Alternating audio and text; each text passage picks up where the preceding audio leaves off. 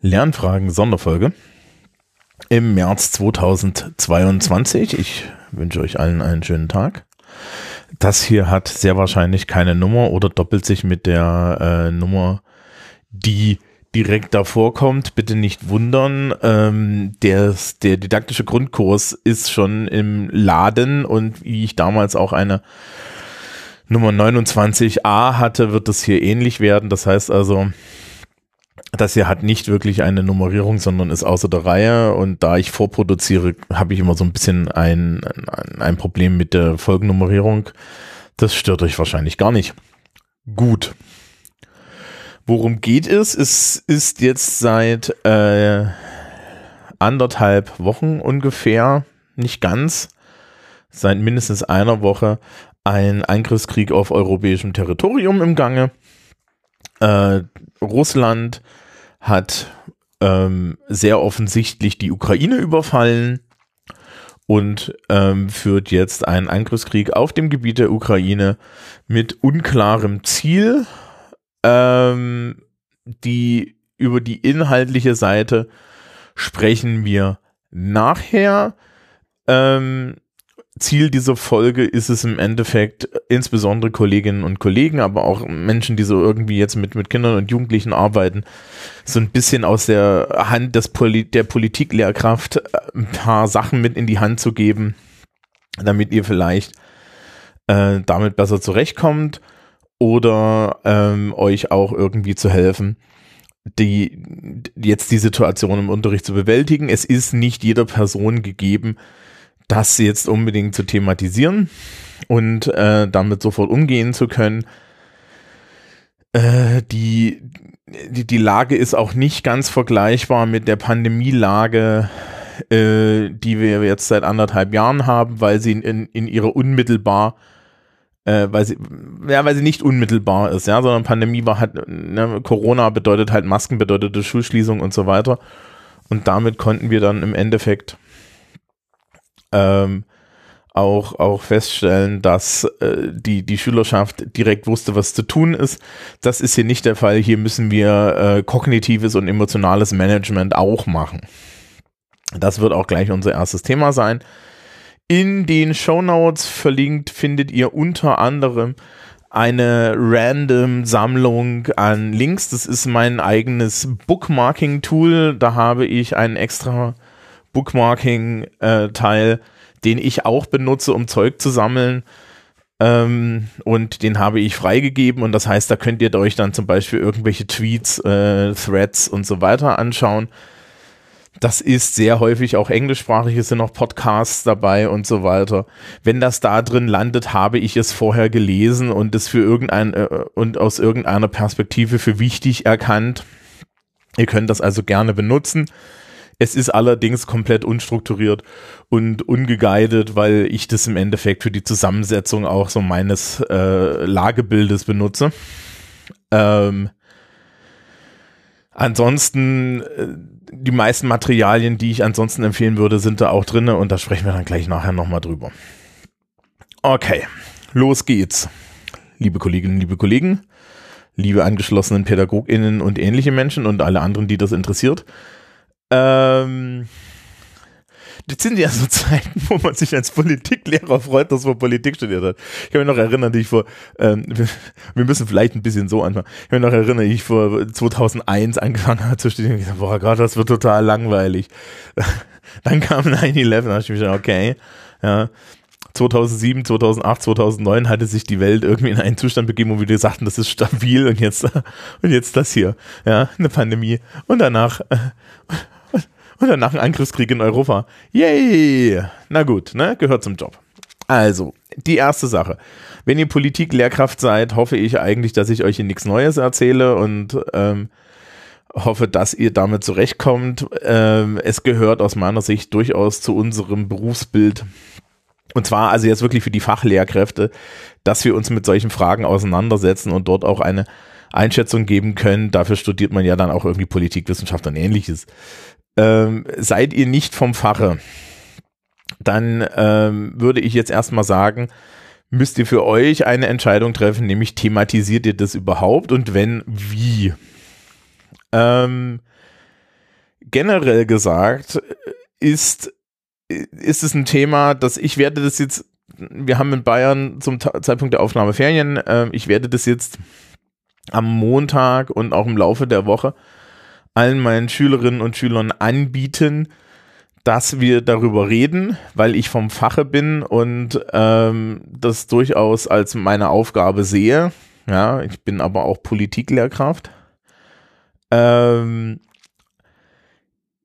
und wenn dieses Angebot dann nicht angenommen wird, äh, werde ich, es auch nicht strapazieren, denn die Schülerinnen und Schüler haben ein Recht darauf, ähm, auch davor geschützt zu werden. Also sprich, wir sollten sie nicht damit überfallen und ihnen äh, dieses Thema aufdrücken. Es ist so und so in der Welt, sondern wir sollten halt die Möglichkeit bieten, insbesondere wenn wir halt Fachlehrkräfte sind, dass äh, wir das Angebot machen und ähm, dann mit dem Angebot auch offen umgehen. Diskursgestaltung gleich. Äh, das ist der erste Punkt. Der zweite Punkt ist, wenn, äh, und ich habe die Frage, ich habe vorher auf Twitter auch so ein bisschen umgefragt, ich habe die Frage bekommen, was mache ich als Lehrkraft, wenn ich nicht, ähm, also, ähm, wenn, wenn, wenn ich nicht im, Fa im Fache bin, also die, die konkrete Frage war, äh, spontane Assoziationen zulassen, ja, oder, oder runterschlucken ich, ich finde jetzt irgendwie, äh, erstens ist es eine Frage, welches Alter die, die, die, die Personen haben, die da vor euch sitzen. Wenn ihr Grundschullehrkraft seid, ähm, müsst ihr da anders vorgehen. Das vertraue ich aber, dass ihr das wisst. Ja. Wenn ihr äh, in der SEC 1 unterwegs seid, müsst ihr das halt auch ein bisschen machen. Generell bin ich der Meinung, dass wir bitte vorsichtig sind mit so flapsig, zynischen, ironischen Bemerkungen. Ja, das ist unangemessen. Ähm, ja, wenn dann möglichst faktenbasiert und so weiter. Da kommen wir dann auch noch gleich drauf. Und ähm, ja, wenn es nicht notwendig ist, muss man dieses Thema auch nicht wirklich aufbringen. Ja, also äh, man muss dann immer sagen, wenn, wenn, wenn dich als Lehrkraft Dinge beschäftigen und du dann die ganze Zeit irgendwelche flapsigen Kriegswitze machst, weil du selber ein Problem hast, das zu vorbearbeiten, das ist nicht dein Job. Dein Job ist es, die Fresse zu halten und was zu machen, für das die, die Kinder da sind und auch, auch die Schülerinnen und Schüler haben ein Recht darauf, einfach mal eine langweilige Mathestunde zu haben. Die ist nämlich wichtig. Ja, wir, äh, es ist nicht, es ist nicht der totale Krieg in dem Sinne, dass wir ihn überall hineintragen müssen. Das existiert in der Welt, ja. Das ist im Übrigen ähnlich wie auch mit der Pandemie zu verstehen. Die Pandemie existierte. Das heißt also, man kann mal hin und wieder irgendwie einen Pandemiewitz machen, ja, oder so, so, so, also hin und wieder heißt vielleicht einmal die Woche oder sowas, ja, oder Leute darauf auffordern, dass sie ihre Maske anziehen, aber ansonsten ist es halt einfach etwas, was existiert. Die dauerhafte Thematisierung führt meistens dazu, dass Leute es entweder nicht ernst nehmen oder mit den Augen rollen oder ähnliches. Ähm, und führt auch dazu, dass man das Gefühl hat, dass dieses Thema einem aufgezwungen wird und das führt wieder zu Reaktanz. Ja, also das wollen wir halt auch nicht, sondern wir möchten ja eine Auseinandersetzung haben, die irgendwie faktenbasiert ist, wenig emotional und ein bisschen mit einem klaren Kopf und so weiter. Gut, soweit. Das heißt also, wenn ihr euch, ähm, wenn ihr nicht im Fach ähm, unterwegs seid und äh, ihr seid in Mathe und ihr macht irgendwie etwas, ihr seid in Physik und das, ja, und euch fällt irgendwie eine blöde Bemerkung ein, überlegt euch, ob ihr sie macht. Meistens ist es das nicht wert, ja. Also, ähm, die, so, so, so, ja, ich weiß das auch, dass ich hin wieder mal so, so dann so eine Assoziation fallen lasse. Ja, aber die verfolgen wir dann halt auch nicht. Ja, unbedingt weiter. Ja, trotzdem ist es natürlich ne, noch eine andere Geschichte, wenn du es im Politikunterricht machst, dann bietest du halt das Gespräch an. Äh, nehmen die Schülerinnen und Schüler dieses Gespräch nicht an. Also, ja, sagte, also wirklich die Frage ist, meine Damen und Herren, Sie wissen, das ist jetzt los, ja. Äh, möchten Sie darüber reden? Dann ist es vollkommen legitim und okay. Ähm, ich glaube auch nicht, dass es unsere Aufgabe ist, jetzt irgendwie die Nachrichten nachzustellen. Und natürlich müssen wir auch heutzutage ähm, aufpassen, dass wir nicht in die, diese Falle fallen, ähm, übermäßig systemstützend zu wirken. Ja, und dementsprechend dann halt auch irgendwie so den Eindruck zu machen, als wären wir, als wären wir so eine Art verlängerter Arm der ARD oder der ZDF, des ZDFs. Wir kommen jetzt gleich nochmal auf Medien und, und auf, auf Ideologie-Problemchen. Ähm, da gibt es auch eine einzelne Kapitelmarke, also gleich. Das heißt also, wirklich, wenn die Schülerinnen und Schüler mit dem Thema allein gelassen wollen, wenn sie dazu keine Fragen haben, dann lassen wir sie allein, die kommen schon, insbesondere im Politikunterricht. Ja, äh, und ich habe die Erfahrung gemacht, dass wenn man das Angebot macht, das Angebot auch wahrgenommen wird. Und die Standardfrage ist im Übrigen, also das ist die, die ich benutze, ist, ja, meine Damen und Herren, gibt es denn irgendetwas, worüber Sie, ja, aktuelles, worüber Sie reden möchten? Und ähm, dann gibt es halt hin und wieder Menschen, die melden sich und dann machen wir das zum Thema und dann gibt es Menschen, die melden sich nicht. Ja, oder es gibt Klassen, die sagen da was, es gibt Klassen, die sagen da nichts. Und das ist vollkommen okay. Ja, Dazu gilt Selbstschutz für Lehrkräfte. Es ist nicht jedem von euch gegeben, über so ein Thema neutral zu reden und es ist ähm, jetzt aus meiner persönlichen Sicht eine absolute Nullleistung, emotional kompromittiert vor der Schülerschaft zu stehen. Ja, ähm, es bringt weder pädagogisch noch noch auf irgendeiner Stelle etwas, wenn die Lehrkraft emotional komplett aufgelöst dasteht und eigentlich nicht ihren Job machen kann. Dann bleibt bitte daheim, wenn ihr betroffen seid und so weiter und kümmert euch um euch selber. Das ist für euch besser und das ist im Endeffekt dann auch für die Schülerinnen und Schüler besser. Ja, auch von der psychischen Gesundheit her und zwar für alle Beteiligten an der Stelle. Ja, also äh, es ist dem nicht gegeben und man kann auch einfach mal so seinen eigenen Unterricht und seine eigene Arbeit, die nichts mit solchen Themen zu tun hat, im Gegensatz zu meiner, kann man ähm, dann auch tatsächlich einfach in den Vordergrund stellen und damit einen Raum schaffen, in dem die Schülerschaft auch mit dem Thema in Ruhe gelassen wird.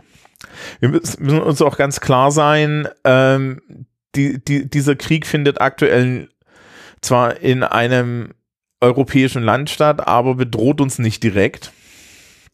Und ähm, das Einzige, was wir mit dem ganzen Gelaber da außenrum, diplomatischer Natur, und dem ganzen Gerede und der ganzen, den ganzen Medien machen können, ist einordnen und vor allen Dingen auch ähm, vermitteln, inwiefern es generiert ist und was das alles bedeutet. Aber dazu kommen wir jetzt. So, ähm, wenn wir jetzt tatsächlich darüber reden, also ne, alles gerade schon vorausgeschickt, dann ähm, gibt es verschiedene Dimensionen, mit denen wir uns beschäftigen müssen. Das eine ist tatsächlich die kriegerischen Handlungen an sich am Boden. Das zweite ist die Genese der ganzen Geschichte. Ähm, und das dritte ist unser Umgang damit. Ja, und das macht es natürlich hinreichend komplex. Fangen wir ähm, erstmal irgendwie mit dem Umgang an, weil sich das jetzt eigentlich schön anschließt. Wie rede ich da mit meiner Schülerschaft darüber? W wichtig ist immer zu versuchen, dann eine faktenbasierte, neutrale Darstellung zu haben. Ähm, mir wird da gerne auch von anderen Menschen unterstellt, ich sei da furchtbar zynisch und so. Ähm, ja, weil das gerne mal so zynisch klingt, dass man jetzt sagt, okay, da wird jetzt hier halt ein Angriffskrieg geführt und das ist eine Tatsache. Und es ist halt eine Tatsache. So. Ja, wir, wir können dazu dann eine Position finden. Also ich habe dann natürlich auch eine Position dazu, das kann ich klar sagen. Ich finde das scheiße. So, aber das ist erstmal nicht meine Aufgabe. Ja, nebenbei, dass meine Schülerschaft, glaube ich, auch so weiß, dass meine Position dazu ist, dass ich das scheiße finde. Die brauchen da jetzt nicht unbedingt fünf Minuten Äußerungen von mir. Ähm, so, also, also, ne, das ist im Endeffekt, ähm, das ist im Endeffekt so das Ding, die, ja, die emotionale Ebene so ein bisschen rausnehmen und wir kümmern uns um die Fakten. Ich habe das ja gerade vorhin irgendwie jetzt am Anfang dieses Podcasts vorgemacht. Ja, wir reden ein bisschen darüber, was wir wissen. Wir haben einen Angriffskrieg Ja, Russland ist der Aggressor, ähm, sich verteidigen tut die Ukraine. Und der nächste Hinweis, den wir als Lehrkräfte an der Stelle treffen müssen, insbesondere wenn wir äh, hier im politischen Raum unterwegs sind, ist, äh, die Wahrheit stirbt zuerst und die Wahrheit ist definitiv gestorben. Also wenn man sich natürlich ansieht, ähm, der russische, äh, der ukrainische Präsident Zelensky äh, gewinnt aktuell den, den, das Internet-Infogame zu 100 Prozent. Ja, äh, die Russen stellen sich auch nicht schlau an. Ich glaube, ich habe in meiner Linksammlung schon einen Tweet, ähm, wo es äh, darum geht, dass jetzt russische Influencer bezahlt werden, alle denselben Text vorzusagen und der Tweet schneidet dann mehrere TikTok-Influencer zusammen, die wirklich synchron denselben russischen Text sagen. Ja. Ähm, das heißt, sowas ist das Erste, was wir äh, erstmal irgendwie aus dem Weg räumen müssen. Das heißt, der Schülerschaft erklären, dass alle Informationen, die wir haben, nicht belastbar sind. Der Deutschlandfunk, den habe ich heute Morgen gehört, sagt nach jeder Aussage zu diesem Krieg tatsächlich, diese Informationen sind nicht überprüfbar. Wir können davon ausgehen, dass ähm, alle Seiten lügen. Ja, weil ähm, wir einfach davon ausgehen können, dass die äh, die Kriegsmaschine natürlich auch über den, den Infokrieg geführt wird. Nun muss man sagen, und da gehen wir jetzt in, in Level 1 der Analyse, wir können uns das jetzt angucken, was wird denn eigentlich alles erzählt? Was wird erzählt jetzt in dem Sinne, ähm, also, also die ukrainische Erzählung ist relativ einfach, wir werden hier angegriffen äh, und wir verteidigen uns die ukrainische Armee steht äh, wahrscheinlich besser da, als das die russische Armee gedacht hat. Äh, die, die russische Armee ähm, hat allerdings auch irgendwie Probleme mit der Versorgung und so weiter. Das ist eine offene Frage, wie das so aussieht. Es gibt diesen berühmten 60 Kilometer langen Konvoi. Der wurde an verschiedenen Stellen als Bild für Schrecken benutzt, ist aber anscheinend, äh, anscheinend hauptsächlich und wieder aus anderen Quellen und da könnt ihr auch in die Linksammlung gucken, weil ähm, es gibt halt auf Twitter sehr gute dann auch Analysten und so weiter, die die sich mit sowas beschäftigen und dann halt auch im Ende, ja, es, ich habe irgendwo einen Tweet gesehen, wo jemand eine halbe Stunde darüber geredet hat, wie das jetzt eigentlich mit Reifen äh, bereiften Militärfahrzeugen ist. Ähm, da ist es tatsächlich so, äh, dass dieser Konvoi zum Beispiel beeindruckend ist, aber ein beeindruckendes Zeichen dafür, wie man es nicht macht. Ja, ähm, so, das Problem ist, alle Informationen, die wir haben, haben wir halt irgendwie von ukrainischen Medien. Das heißt, die können auch lügen.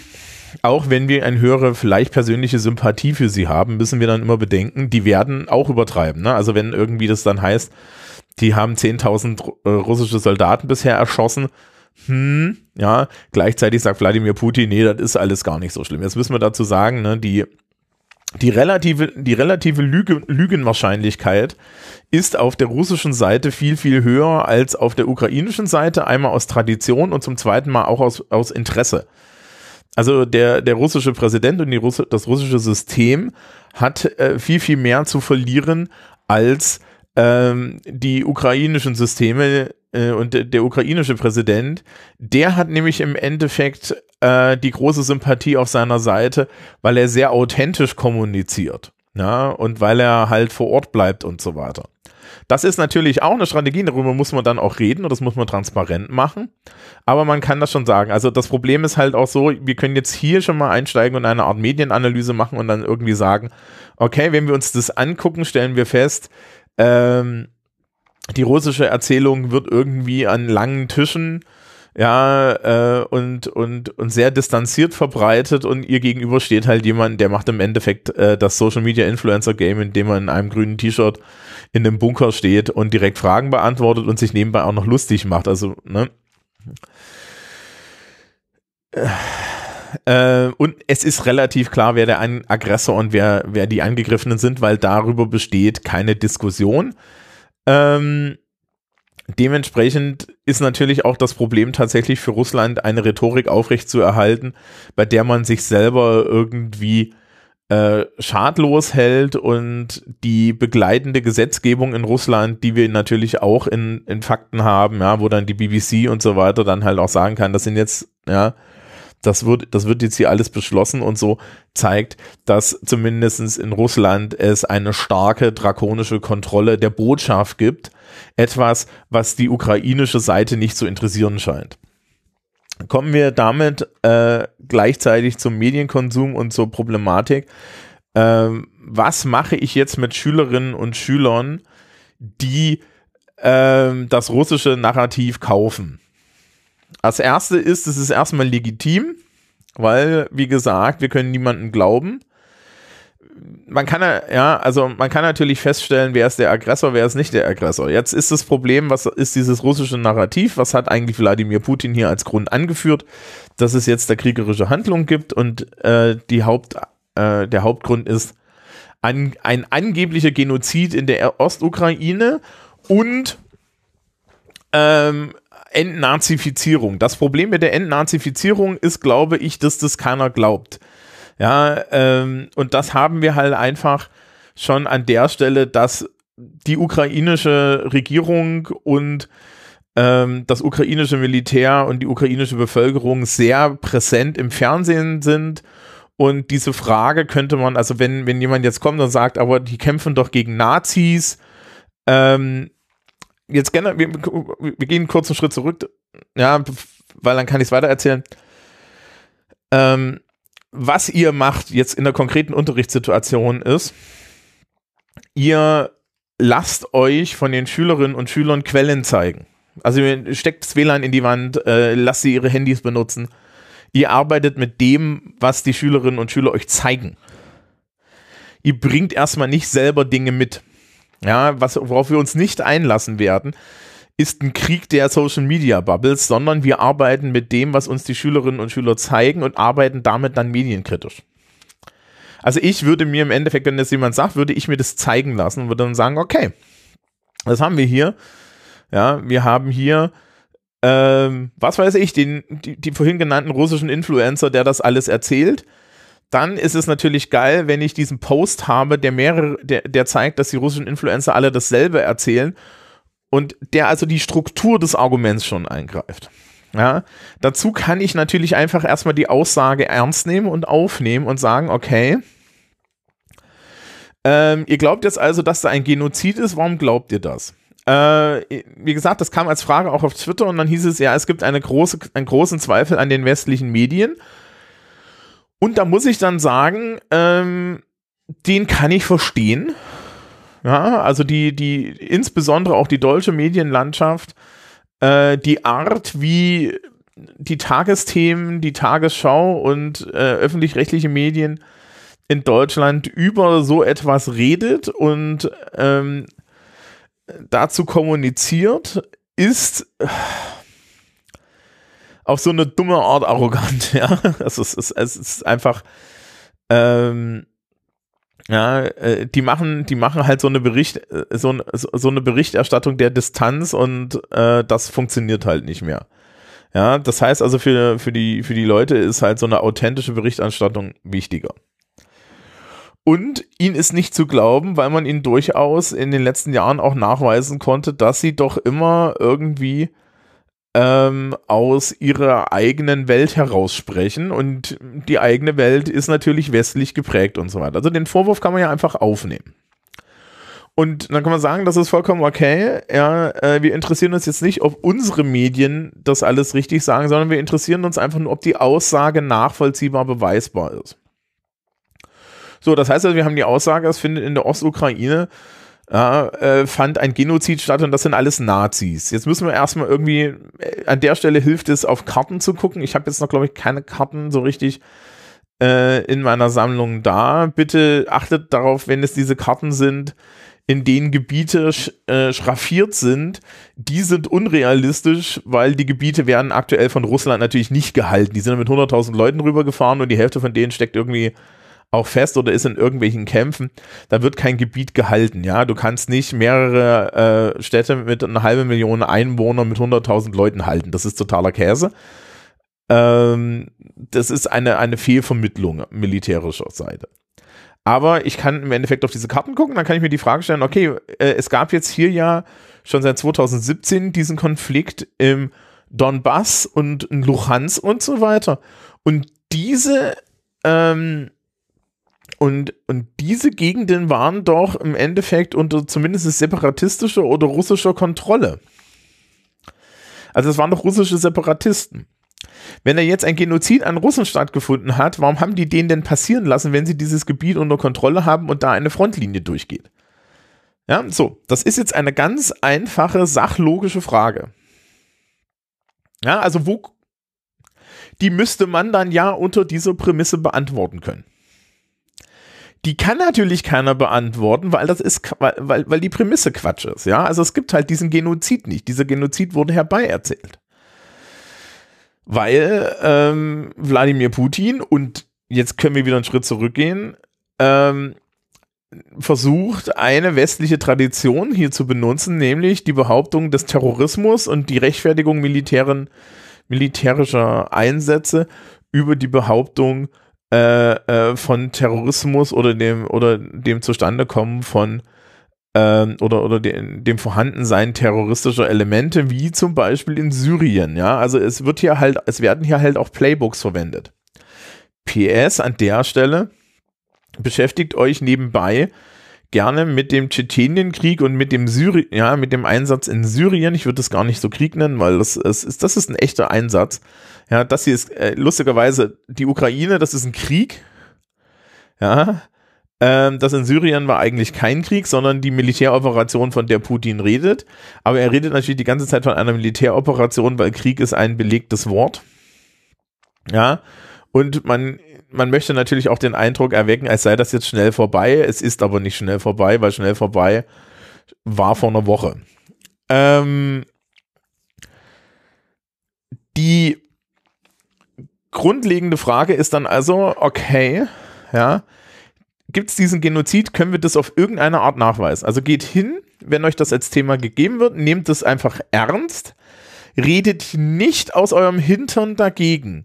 Ja, wir haben WLAN in Klassenzimmern und ähnlichem. Macht daraus ein Projekt. Dann geht ihr hin und sagt, okay, wir machen das jetzt. Wir gucken uns jetzt an, ob wir irgendetwas dazu finden. Ja, irgendjemand müsste ja von diesem Genozid vorher mitgekriegt haben. Und da muss man sich die zweite Frage stellen, wenn die Russen das gewusst haben, welche Möglichkeiten hatten sie denn jenseits eines Angriffskrieges, um das Problem zu lösen? Und ihr merkt schon, wenn ich diese Fragen euch jetzt hier einfach stelle, ist uns als diejenigen, die sich, die sich da so ein bisschen auskennen, klar, darauf kann es keine sinnvolle Antwort geben. Aber diesen Erkenntnisprozess müssen die Schülerinnen und Schüler, wenn sie in diesem, auf diesem Track sind, müssen die den selber mitmachen. Ihr könnt ihnen durch Diskurs das nicht beibringen. Ihr könnt im Endeffekt, ja, und, und je mehr ihr da reindrückt, ja, je mehr ihr im Endeffekt versucht, äh, zu, äh, aus, äh, selber, insbesondere jetzt als Beamter, als Person, ähm, die, die für eine Behörde arbeitet und so weiter, ja, die für den Staat arbeitet, das ähm, zu formulieren, desto schlimmer wird es. Die Menschen, die diese gegen, Gegenseite, diese russische Argumentation glauben oder offen für diese Argumentation sind, haben keine positive Erfahrung gesammelt mit staatlichen Strukturen und sie haben keine positive Erfahrung gesammelt mit dem deutschen Mediensystem. Das ist etwas, das können wir jetzt hier nicht lösen. Die Tatsache, dass sich Menschen mit Migrationshintergrund in Deutschland grundsätzlich verunglückt fühlen ja, und, und falsch dargestellt fühlen, und verantwortlich fühlen und marginalisiert fühlen, ist ein gesellschaftlich strukturelles Problem, das euch jetzt in dieser Situation im Wege steht, das ihr aber an der Stelle nicht lösen könnt. Ihr müsst jetzt damit arbeiten und die beste Art, wie ihr damit arbeitet, ist, dass ihr die Menschen selber dem, äh, auf dem Erkenntnisprozess begleitet und halt da, euch da offen hinstellt und euch dann halt auch nicht unbedingt erstmal positioniert. Ihr müsst euch doch gar nicht positionieren. Ja, eure Aufgabe als Lehrkraft ist es im Endeffekt zu sagen, okay, ähm, dann schauen wir uns das doch mal an. Ich meine, ich weiß nicht, wie viele Aufgaben wir im Schuljahr stellen, wo wir die Antwort vorher kennen. Das ist halt auch eine Aufgabe, wo ihr die Antwort vorher kennt.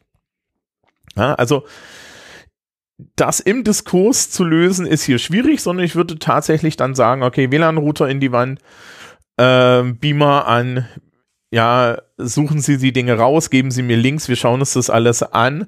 Wir gucken uns auch an, wie diese Links zu bewerten sind und so weiter und so fort. Ja.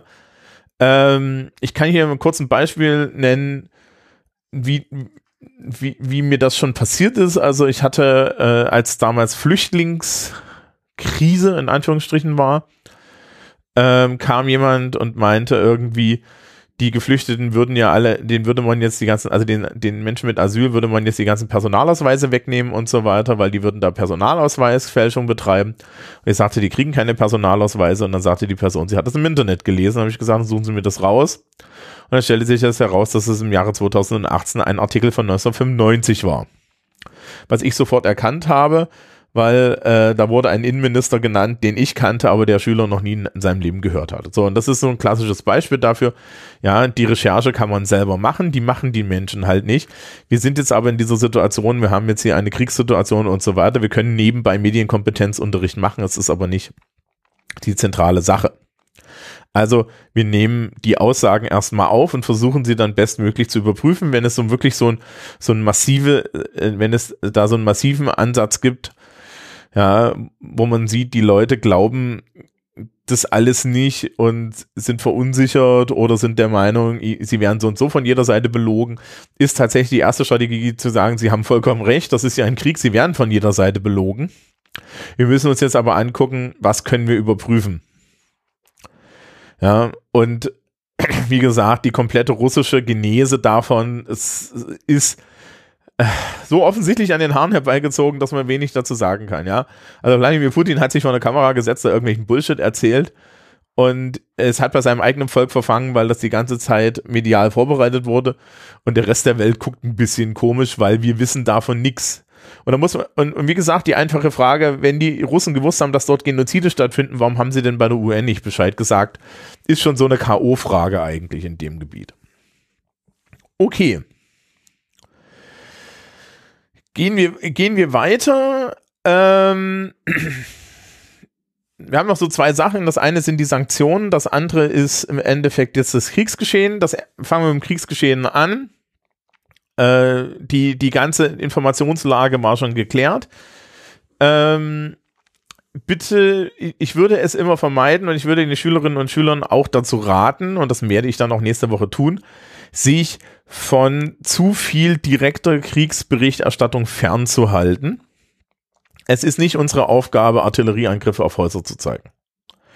Ja, ähm, erstens ist es, pff, ich zeige ja auch, obwohl ich über Pornografie im Unterricht rede, nicht Pornos. Ja, also ähm, es, es, es, da, da ist auch ein Schutz drin. Wir haben auch Schülerinnen und Schüler zum Beispiel aus Afghanistan und so weiter, die können wir dadurch retraumatisieren. Das ist einfach eine Scheißidee. Äh, das, das, das machen wir also bitte nicht. Ja. Und die Leu den Leuten auch zu sagen, sich äh, sehr bewusst im Endeffekt erstmal von größeren Teilen äh, diese, diese Art von Berichterstattung fernzuhalten, hilft. Außer ähm, sie haben da ein ernsthaftes Interesse und es ist ihnen zuzutrauen. Ja. Ähm, dass sie irgendwie das emotional handeln, aber da nochmal darauf achten, wirklich nur so eine Beratung zu machen, zu sagen, ihr müsst euch damit nicht auseinandersetzen, ihr müsst, ja, das ist auch der Moment, wo man vielleicht mal irgendwie emotional über Ängste redet, über ein, ein, ein Nachrichtenmanagement und so weiter. Das halte ich für sehr wichtig. So, ansonsten, äh, Kriegsdarstellungen sind alle etwas schwierig. Das heißt, wir, wir wissen wenig. Und alles, was wir wissen, wissen wir entweder, eigentlich wissen wir alles, was wir wissen aus ukrainischen Nachrichten, weil äh, äh, die russische Regierung sagt im Endeffekt, das läuft gut. Und dann hast du diesen 60 Kilometer Konvoi, der da liegen geblieben ist. Ja, wo dann westliche Analysten mit ukrainischen Bildern sagen, also der fährt garantiert nicht nach Kiew. Was man hier tun kann, ist natürlich mit Karten arbeiten. Das heißt also, ja, ihr, ihr besorgt euch entsprechendes Kartenmaterial, besorgt euch vielleicht auch jemanden, der diese Karten dann von vornherein deutet. Ja, ähm, das abstrahiert es weg und gleichzeitig kann man dann wieder äh, eine gewisse Betroffenheit hereinbringen, indem man sagt, in diesem, in, in dieser Stadt leben so und so viele Leute, so und so viele Leute, so und so viele Leute. Wir haben Berichte darüber, darüber, darüber. Ähm, über spezifische Angriffe kann man immer noch reden. Also zum Beispiel diesen Eingriff auf das Atomkraftwerk oder so, wo man dann halt sagt, äh, äh, darauf abheben kann, zu sagen, äh, bitte um Gottes Willen ähm, Atomkraftwerke angreifen, ist an sich ein Kriegsverbrechen, das bricht das Völkerrecht. Über Kriegsverbrechen kann man auch reden und es ist, kann man auch ganz klar sagen, immer ein Kriegsverbrechen, zivile Bevölkerung sinnlos zu beschießen. Und dafür haben wir wiederum auch Ersthandbeweise, ja, ähm, jetzt kann, jetzt im Zweifel würde dann die Schülerschaft, wir hatten das ja gerade, sagen, ja, die Videos sind alle gedoktert. Das ist vollkommen okay. Falls man also das nicht ernst nimmt, dann muss man an der Stelle sagen, wir wissen, dass die, die Russen in Syrien zivile Häuser beschossen haben. Äh, es ist ihr, es ist der Modus, den sie benutzt haben und es besteht, ja, also es besteht von ukrainischer Seite jetzt kein Interesse daran, irgendwie selber Häuser zu beschießen damit, sie, damit die Russen im Krieg schlecht dastehen. Die, soweit ich weiß, hat auch die Ukraine eigentlich nicht großflächig Artillerie. Ja, ähm, haltet euch auch bitte davon fern, irgendwie den Menschen alle möglichen Waffensysteme zu erklären und so weiter, auch wenn ihr, wenn ihr euch damit auskennt. Ähm, ich mache das tatsächlich und ich kenne mich leider auch ein bisschen aus, das heißt leider, aber mich interessiert Technik. Ähm, wenn mich jemand spezifisch fragt, was das bedeutet, versuche ich das möglichst neutral darzustellen. Ähm, falls, ihr, falls ihr wissen wollt, wie Schrecken lapidar dargestellt werden will, lest euch einfach mal auf der Wikipedia den Eintrag für thermobarische Waffen durch. Ja, das ist, ja, da wird einem ganz, ganz anders und ich weiß nicht, ob das sinnvoll ist, insbesondere jüngeren Menschen jetzt wirklich das im Detail zu erklären, weil das nichts bringt. Ähm, ja, das Kriegsgeschehen an sich, ähm, wir können es mit Betroffenheit sehen, wir können halt äh, dann Anschlussdiskussionen über die Aufnahme von Geflüchteten und so weiter führen. Wichtig hier ist auch, wir sollten uns nicht davor scheuen, äh, auch ja, kritische Beiträge äh, zu würdigen, die dann zum Beispiel sagen, ja, also Moment mal, aber wo, wo ja, äh, Syrien hat stattgefunden und so weiter und, und findet immer noch statt und ähm, andere Stellen, andere Sachen haben auch stattgefunden und ähm, wir haben jetzt das Problem, dass wir äh, auf einmal ganz viele Leute aufnehmen und es stellt sich heraus, dass für uns das wichtigste Kriterium ist, dass die weiß sind.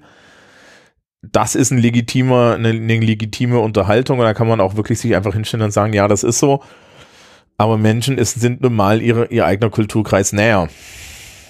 Und das klingt jetzt wieder so zynisch, aber es ist halt leider einfach so und man kann froh sein, dass die Betroffenheit da so da ist. Ähm, wenn ihr möchtet, könnt ihr an der Stelle dann ähm, einen Blick in die Zukunft werfen und euch die Frage stellen, was bedeutet das? Also über Demografie und so weiter reden, weil wenn man das jetzt ganz, ganz nüchtern und fies betrachtet, dann kann dieser Krieg eine große Chance sein, die deutsche, das deutsche demografische Risiko zu, zu, zu vermindern. Ja. Ja, wenn man so richtig fiesig ist. Aber das hebe ich mir dann normalerweise auf, weil ähm, das spielt auch keine Rolle und wir können halt im Endeffekt auch einfach in einem Jahr oder so da drauf gucken und sagen, schaut mal, was hier passiert ist. Das haben wir mit den Geflüchteten aus Syrien eigentlich auch so gemacht. Okay, also Kriegshandlungen an sich, ich, das wird meistens gar nicht so das Thema. Äh, falls man Schülerinnen und Schüler findet, die gemeinsam erschrocken auf Handys gucken oder die da irgendwelche Dinge rumreißen, reichen, sollte man immer auf die humanitäre Ebene rekurrieren, sagen, okay, ja, was schauen Sie sich da an? Was bedeutet das? Was schaut ihr euch da an? Was bedeutet das? Ja, ähm, und dann halt äh, diese, dieses, das in die Realität zurückholen, ja, den Menschen klar machen, dass das jetzt keine Videos sind, dass es nicht irgendwie ein Actionfilm ist oder so, sondern dass das wirklich passiert und dass das Realität für Menschen ist und dass das schrecklich ist. Das ist das Einzige, was man macht. Und dieses schrecklich bitte nicht formulieren, sondern halt einfach nur darauf hinweisen, dass diese Bilder tatsächlich nicht, dass das kein Film ist. Na, also das ist, glaube ich, für viele Menschen auch schwierig. Sie, wir konsumieren unheimlich viele Inhalte über unsere Smartphones und, und über kleine Bildschirme und glauben dann, dass die alle gleichwertig sind und das sind sie nicht.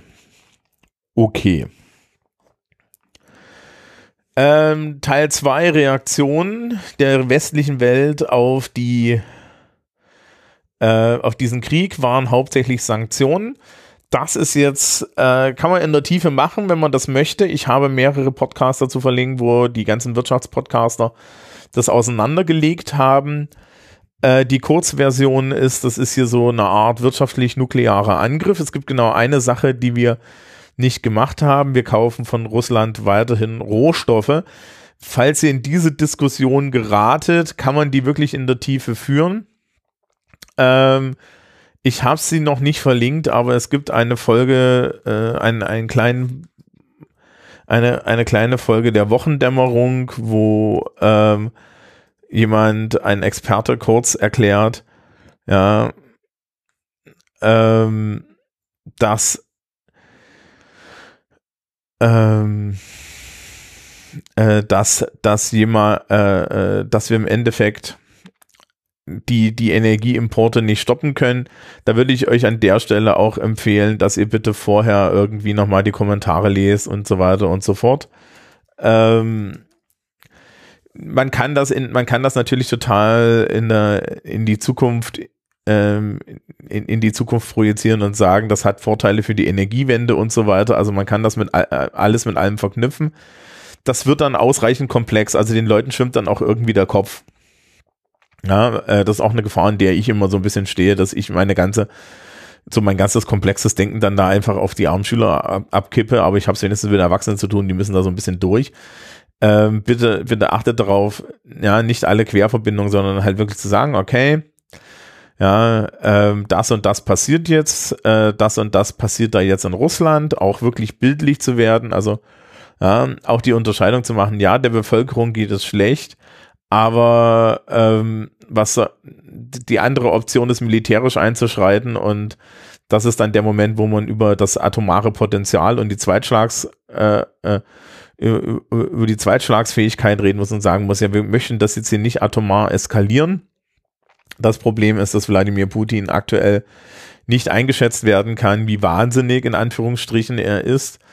Ähm, die NATO ist kein Angriffsbündnis, also das ist auch eine Stelle, wo man nochmal erklären muss, dass die NATO eigentlich ein reines Verteidigungsbündnis ist und dann gleich wieder, insbesondere für die Leute, die da Zweifel haben, äh, äh, das einschränkt und sagt, das heißt nicht, dass die NATO nicht irgendwelchen Bullshit gemacht hat in Afghanistan zum Beispiel oder im Irak oder aber auch im Kosovo und ähnlichen.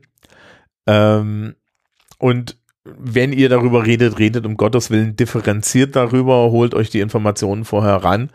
Ja, also zum Beispiel, dass, dass der Kosovo tatsächlich ein NATO-Angriffskrieg ohne Deckung des UN-Sicherheitsrats war, während Afghanistan ein Mandat hatte. Das ist auch übrigens der Grund, warum Deutschland eigentlich nicht in Kosovo hätte gehen dürfen, aber woanders hin. Bitte auch da den, auch den Unterschied machen. Der Völkermord um Kosovo hat stattgefunden. Für den Völkermord in der Ukraine haben wir keine haben wir keine Basis. Ja, vorhin jetzt länglich erklärt, wir haben schlicht und ergreifend keine Beweise dafür.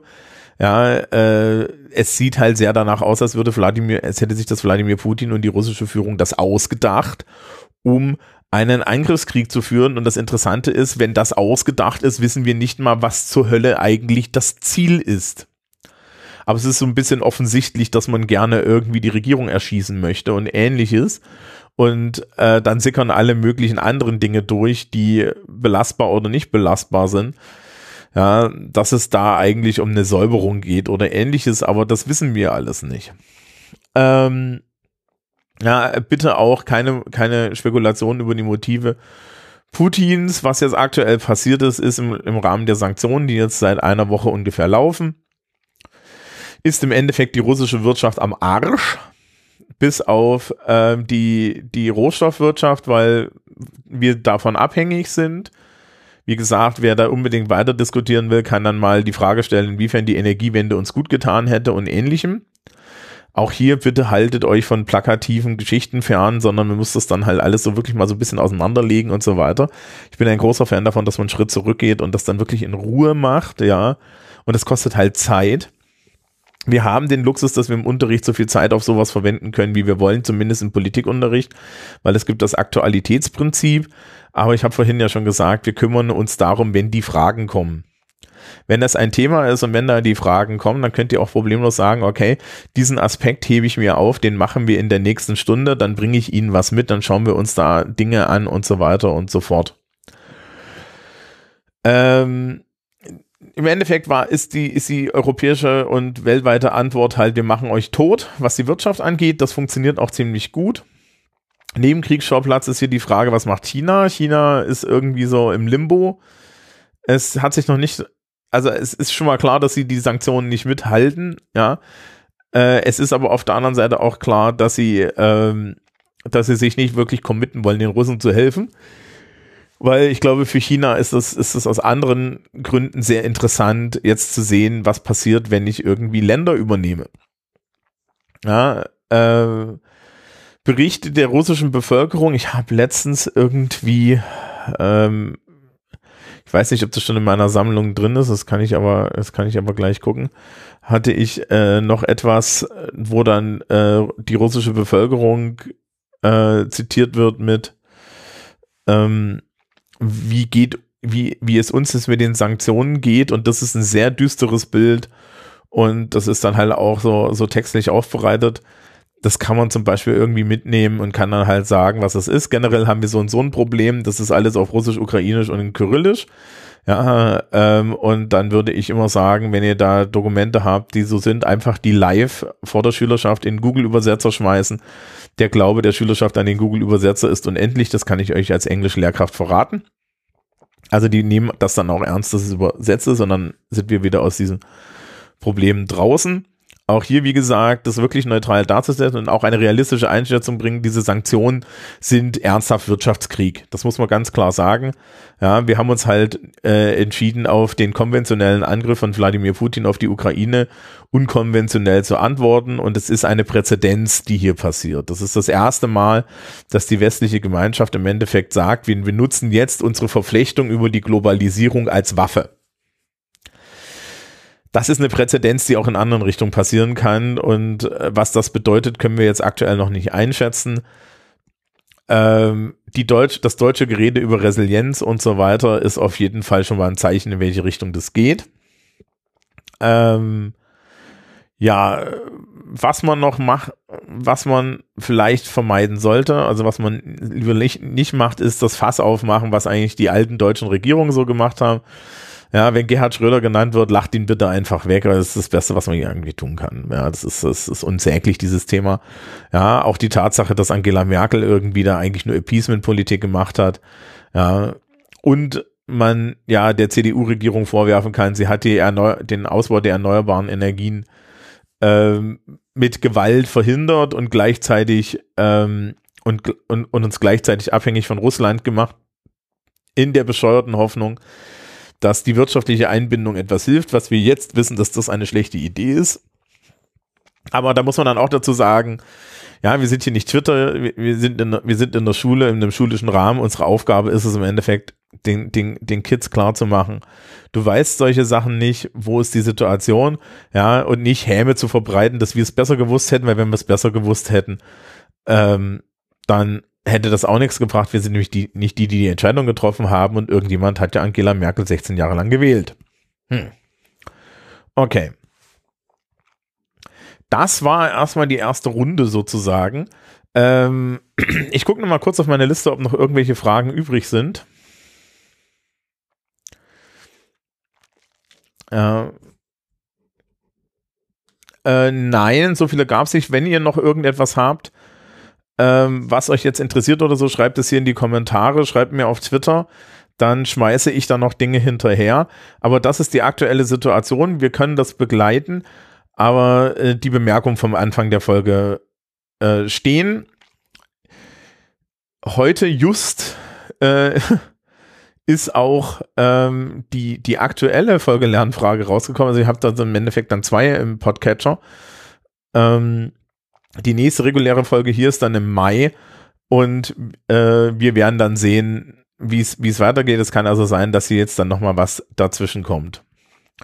Okay, dann erstmal äh, euch allen viel Erfolg. Wie gesagt, wenn es spezifische Fragen gibt und so weiter, dann kann ich da vielleicht auch noch helfen. Ich verlinke euch meine Bookmark-Sammlung ähm, in der ist auch das Dossier der BPB verlinkt, aber das dürfte allen hoffentlich Beteiligten klar sein, dass es ein Dossier der BPB gibt, über das man dann guckt. Ähm, was mir immer sehr hilft, ist Kommunikation im Lehrerzimmer mit den Politikkolleginnen und Kollegen, ja, wie die das so sehen, weil die gucken dann noch, äh, noch mal anders auf die Welt und dann kann man da halt so einen Diskurs führen und dann kann man in dem Diskurs auch schlauer werden und wir können dann, man kann auch eine gemeinsame kommunikative Strategie für die Schule entwickeln. Um Gottes Willen kämpft nicht alleine. Ja, und wenn ihr jetzt keine Politiklehrkräfte seid, ihr habt für, für sowas Politiklehrkräfte, geht denen ruhig auf den Sack, das ist nämlich deren Job. Gut. Knapp eine Stunde am Band geredet. Ich wünsche mir ja, dass es irgendwie, ich wünsche mir, dass es mal wieder langweiliger wird. And on that happy note, habt einen guten Restmonat und äh, dann hören wir uns im Mai mit irgendwie Strukturmomenten des Unterrichts. Tschüss, tschüss.